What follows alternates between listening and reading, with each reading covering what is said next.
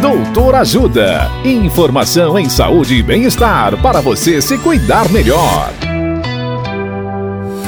Nesta edição do Doutor Ajuda, vamos saber mais sobre hemorroida. O médico cirurgião do aparelho digestivo, Dr. Roger Kozer, nos fala sobre os diagnósticos diferenciais da hemorroida. Olá, ouvintes. É importante saber que, além da hemorroida, várias outras doenças também podem causar sangue nas fezes, como doença diverticular, doenças inflamatórias, tumores no intestino, entre outras. É comum as pessoas acharem que todos os problemas no ânus são hemorroidas, e não são.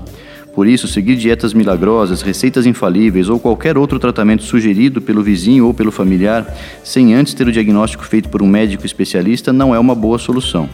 Neste caso, você deve procurar um coloproctologista ou um cirurgião do aparelho digestivo. Dicas de saúde sobre os mais variados temas estão disponíveis no canal Doutor Ajuda no YouTube. Se inscreva e ative as notificações.